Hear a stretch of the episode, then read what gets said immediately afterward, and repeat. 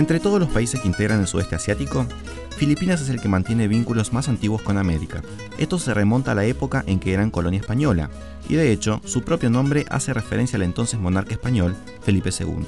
Esta relación histórica con la España imperial también ha derivado en las profundas relaciones que Filipinas tiene con los países latinoamericanos en general y con Argentina en particular. Soy Max Popse y te cuento Filipinas.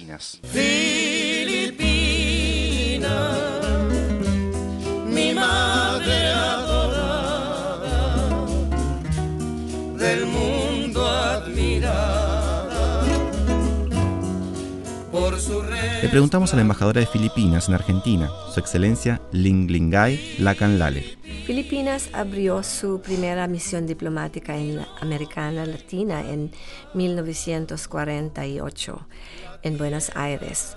Fue uno de los primeros países asiáticos en establecer relaciones formales con Argentina. Pero aún antes de ello, ya hubo interacción entre nuestros países.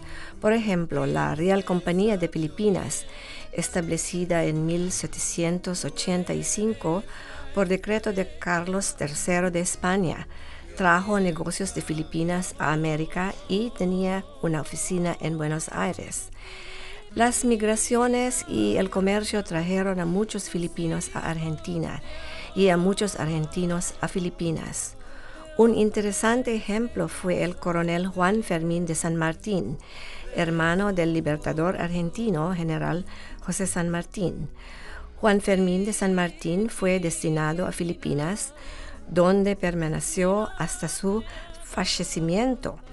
Sus descendientes continuaron viviendo en Filipinas.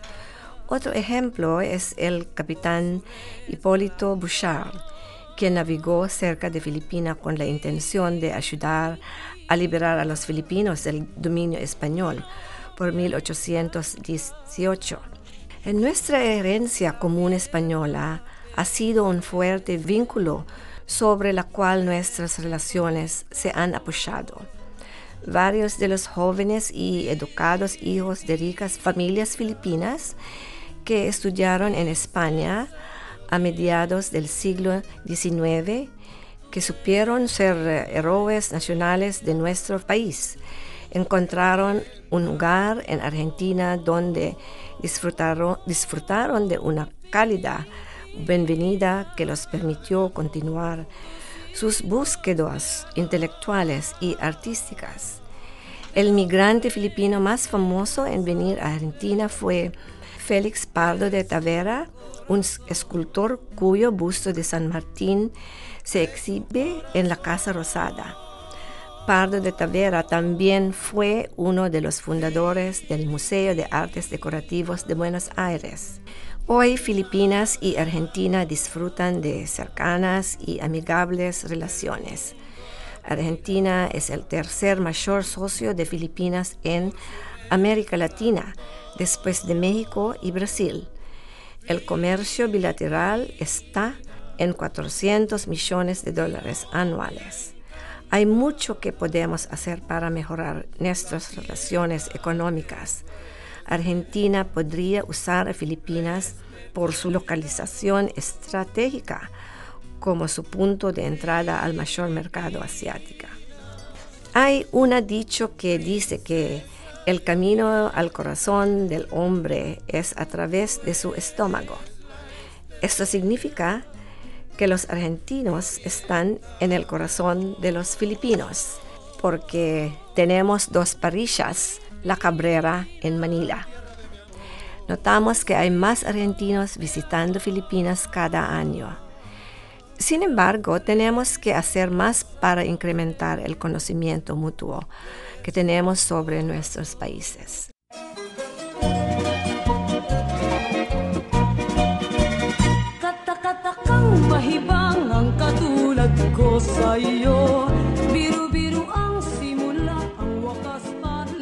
El primer europeo en llegar al archipiélago fue el portugués Magallanes, quien estaba a las órdenes de la corona española.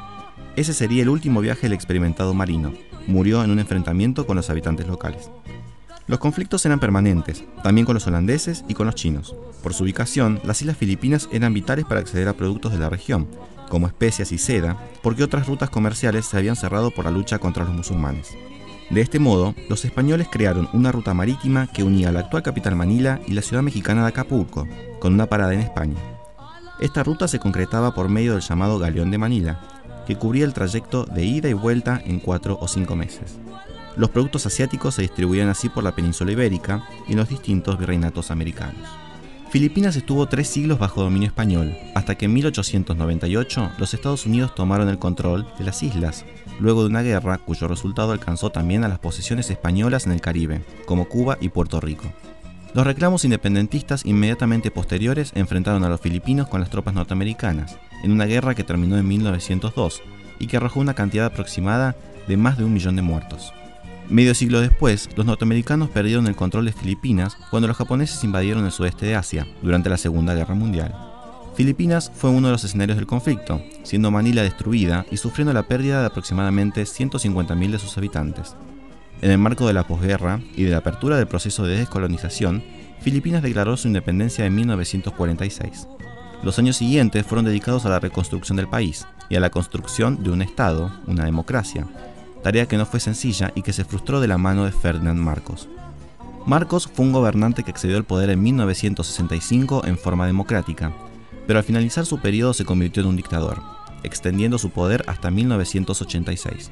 Su dictadura fue muy cruenta, al punto de que se encuentra incluida en el concepto de regímenes sultanáticos, que las ciencias sociales crearon especialmente para definir regímenes como el de Marcos o los de Somoza en Nicaragua, Duvalier en Haití y Trujillo en Dominicana. El resultado fue de más de 100.000 filipinos muertos o desaparecidos, además de los torturados, exiliados, presos políticos, y una corrupción que derivó en que la fortuna de Marcos se haya calculado como una de las mayores del mundo. Su esposa, Imelda, fue un ícono de esa dictadura, no solo por su ostentosa forma de vida, sino también por su intervención directa en los asuntos políticos del Estado, que se compara con otra pareja icónica, los Ceausescu de Rumania. En 1986, Filipinas inició un camino a la democracia, como muchos otros países de la región, de la mano de quien se considera un ícono de las luchas democráticas, Corazón Cory Aquino. Sin embargo, la política filipina ha sido muy inestable y los desafíos autonómicos y religiosos en Mindanao han estado muy presentes en la agenda política. Filipinas tuvo su primera experiencia democrática cuando declaró su independencia de España en 1898. Los estadounidenses que vinieron después de España trajeron instituciones democráticas y de administración que tomaron raíces profundas en la cultura democrática de la gente. La incruenta revolución del poder del pueblo que restauró la democracia en Filipinas en 1987, es vista como un modelo por otros países. El fenómeno del presidente electo Rodrigo Duterte es producto de esta democracia. Fue electo por la mayoría del pueblo filipino en una elección nacional. Su índice de aprobación se mantiene alto Recientemente tuvimos las elecciones de medio mandato para los representantes del Congreso filipino. El resultado fue una abrumadora mayoría para los candidatos del gobierno. Filipinas mantiene una vibrante y bien aceitada democracia representativa. Sus instituciones democráticas son muy sólidas las elecciones suceden regularmente a nivel local y nacional. Las libertades fundamentales son respetadas. Un ejemplo es el uso sin censura de las redes sociales. Sabía que durante los últimos cuatro años Filipinas fue llamada la capital mundial de las redes sociales, en porque su población pasa cuatro horas en las redes diariamente. La gente comparte información, opiniones, opiniones y noticias fácil y rápidamente. Pero Filipinas es también la influencia de una larga historia que se observa en el presente de un país que hace de la diversidad una de sus principales características, ya que conviven en ella numerosas y vitales tradiciones locales, con la histórica, y actual influencia norteamericana sumadas a la española y a la asiática, especialmente la china. ¿Cómo confluyen en Filipinas culturas, religiones y tradiciones diversas? Nos responde Ezequiel Ramoneda, coordinador del Centro de Estudios de Sudeste Asiático de la Universidad Nacional de La Plata y profesor de la Universidad de El Salvador. Es algo muy particular. Por un lado, digamos, eh, Filipinas fue colonia española, uno podría decir ya de inicios del siglo XVI hasta el año 1898, prácticamente casi 300 y pico de años, donde realmente lo que quedó fue la, religión, es el cristianismo en su vertiente católica, lo que realmente permeó a la población filipina. Por un lado, por la estrategia de evangelización de la Iglesia Católica en ese momento, por otro lado porque no había una gran civilización como decía para, para en otros países del sudeste asiático. Pero no así el idioma español. El idioma español quedó como reducido en la élite eclesiástica, y generalmente la élite eclesiástica traducía el tagalo o, idiomas locales. Entonces no hubo mucha transferencia lingüística, más, allá de algunas cuestiones vocabulario. Cuando ingresan eh, Estados Unidos a partir de 1898, justamente eso dirime que, España se haya ido con la guerra hispano-estadounidense. Eh, hay 50 años de ocupación estadounidense, en lo cual, eh, a partir de este un sistema educativo casi universal, Estados Unidos difunde mucho la cultura no solamente anglosajona, sino también el inglés. Entonces hoy por hoy que, a qué llegamos? Una filipina que profesa un cristianismo católico, pero con un, prácticamente el inglés es la segunda lengua oficial. Y acá me refiero a que el inglés se lo utiliza no solamente en ámbitos formales, sino en cuestiones casi en ámbitos personales privados. Digamos, reuniones familiares, cumpleaños, en ese sentido, muy particular un inglés que es de, una cultura anglosajona, de una iglesia cristiana eh, protestante, seguramente quedó el inglés y convive con, la, con la, el cristianismo católico. Permeado esto también con sus eh, tradiciones autóctonas, ellos tradicionales, eh, cultos devocionales y teniendo presente la cuestión el Islam en lo que sería la zona de Mindanao, el sur de Filipinas, que también, digamos, funciona como una forma de reforzamiento de la identidad cristiana dentro del, dentro del archipiélago. Entonces, en ese sentido, bueno, a cuestión familiar, digamos, de alguna manera, eh, tiene esta cuestión de una fuerte impronta católica con elementos anglosajones, fundamentalmente cultura, no popular en el sentido de tradicional, sino popular más de cuestión de gustos traídos del occidente, musicales, cine. El primer país ese donde se establece la radio fue en Filipinas, donde llega el jazz por primera vez, viste, esas cuestiones. Digamos, adoptan mucho de los, de los contemporanismos de esos momentos culturales desde Estados Unidos. Entonces, digamos, hoy por hoy Filipinas, uno podría ya decir, es el país más americano en Asia. Ya está, digamos, no llega a ser un 100% asiático, no llega a ser un 100% americano, está entre medio. Pero dentro de nuestra perspectiva, de hecho se remarcó esto, cuando se iba a establecer la OEA se estaba discutiendo si Filipinas iba a incorporar o no. hasta ese punto se lo consideraba más bien latinoamericano o americano antes que, que Asia Oriental. Eso recién se empezó a dar en los últimos 40, 50 años, no antes. La influencia de España se observa en la religión, pero también en algunas costumbres y en la herencia arquitectónica. El castellano ya casi no se usa, aunque muchas palabras de este idioma están incluidas en el tagalog, que es la lengua más hablada. El inglés es también lengua oficial y es el segundo idioma más hablado en el marco de la existencia de más de 150 lenguas y dialectos, además del chino, el malayo y el japonés. Sin embargo, en las diferentes regiones del país se usan popularmente otras lenguas, como el cebuano, el ilocano o el ilongo. Filipinas es, junto a Indonesia y Timor Oriental, uno de los tres países totalmente insulares del sudeste asiático, y está conformado por más de 7.000 islas. Su población supera por poco los 100 millones y tiene al menos 10 millones de ciudadanos viviendo en otros países.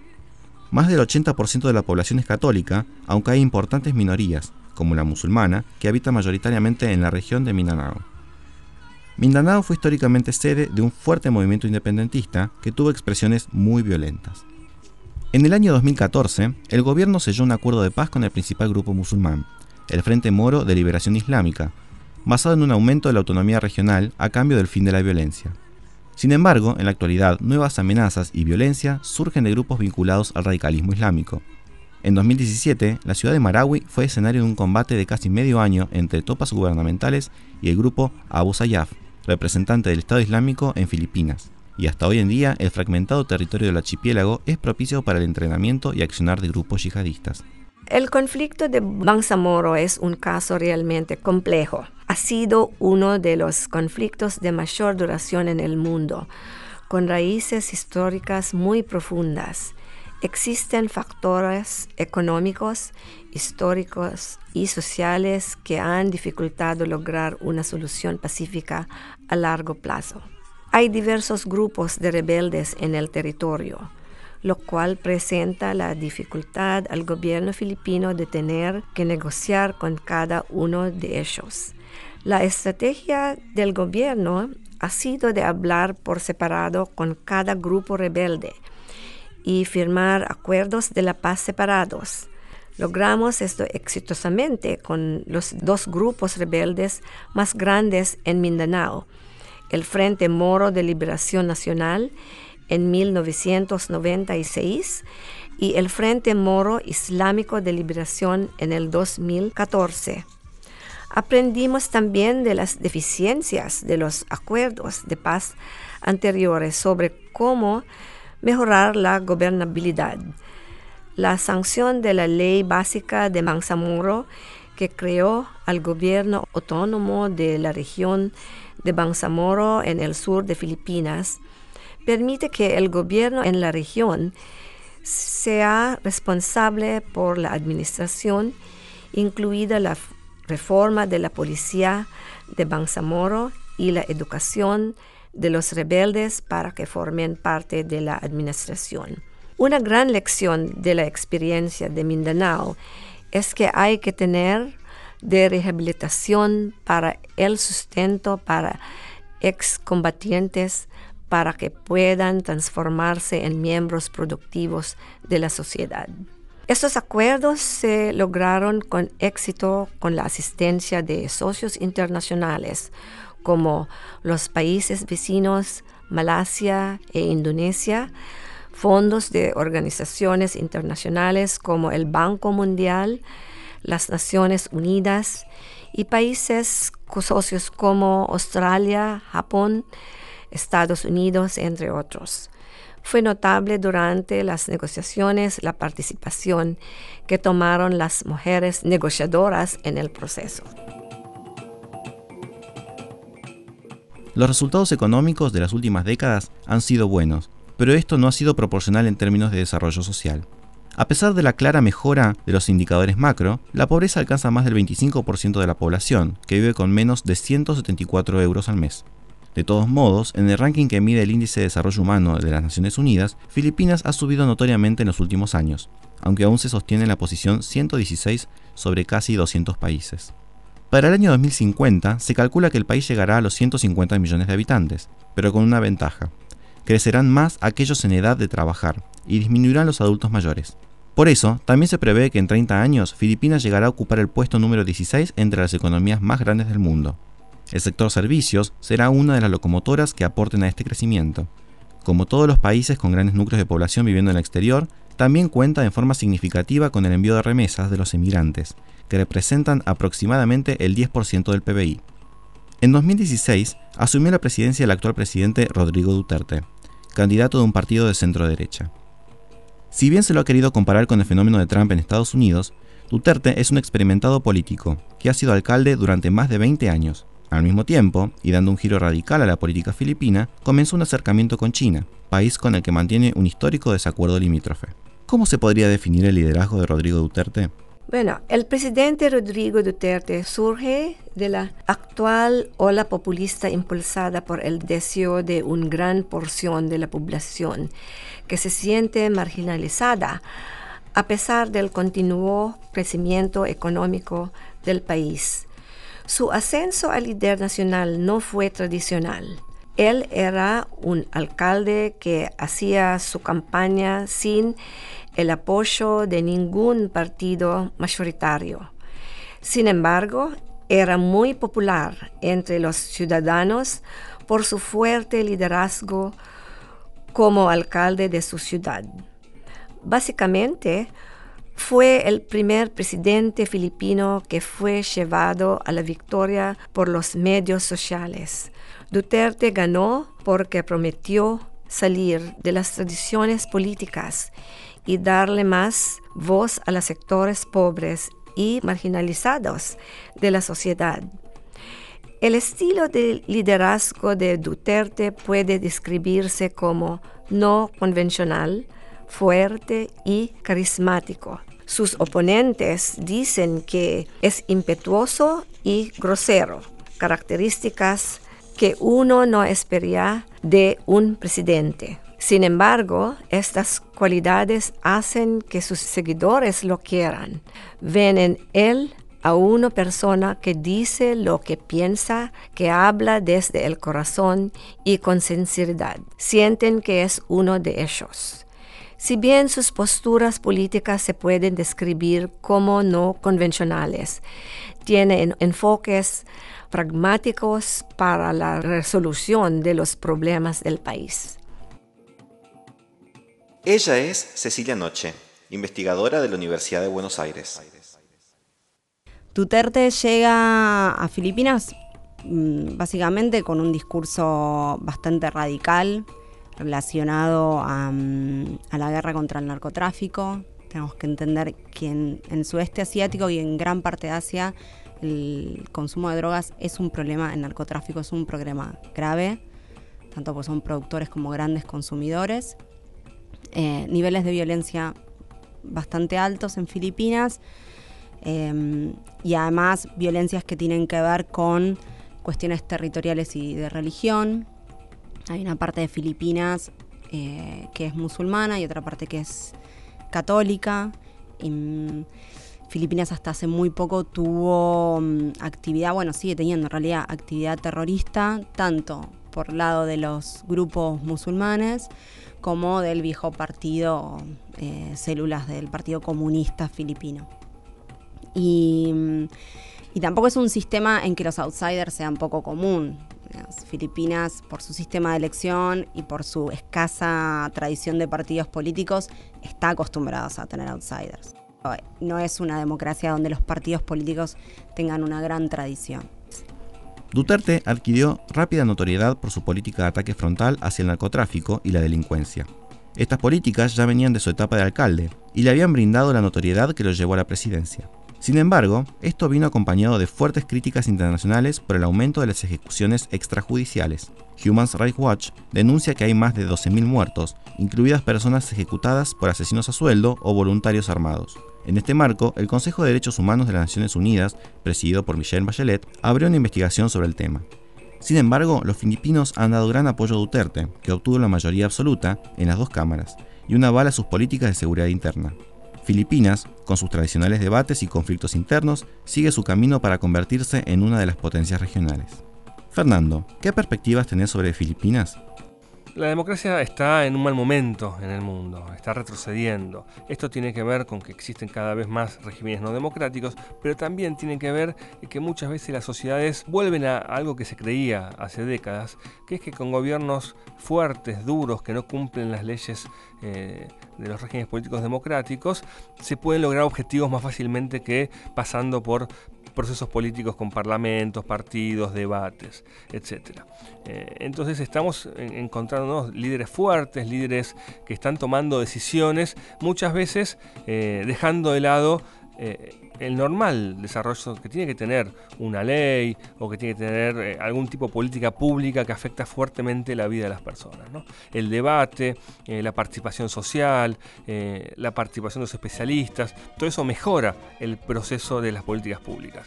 En Filipinas encontramos que Duterte es un presidente fuerte, polémico y que ha decidido de alguna manera confundir lo que son eficiencia con mano dura. Evidentemente es un país difícil, es un país fragmentado en miles de islas, es un país que tiene cruzadas varias violencias, sobre todo la violencia del narco, que efectivamente este gobierno se ha comprometido, más allá de cualquier crítica que se pueda hacer, a combatirla, violencias de, disidencias religiosas, de disidencias nacionalistas, también por su propio territorio es un lugar proclive a que el terrorismo internacional se aposente, como ya ha pasado en varios momentos. Entonces yo creo que no es blanco y negro, que, eh, que Filipinas ha avanzado y ha retrocedido. También muchas veces los dirigentes políticos, los líderes, no eligen lo mejor porque no está lo mejor como opción. Está lo posible, lo que tienen a mano, pero de todas maneras creo que efectivamente Filipinas, bueno, tiene que tener en cuenta que hay algunas experiencias en el pasado que ya nos han mostrado que la falta de debate, la falta de legalidad, incluso la aplicación de, normas y de leyes duras, no siempre llegan a buen término y terminan generando eh, respuestas más violentas en la sociedad. Eh, de todas maneras, creo que la, puerta está abierta y es, eh, el futuro nos dirá qué camino eligió Filipinas.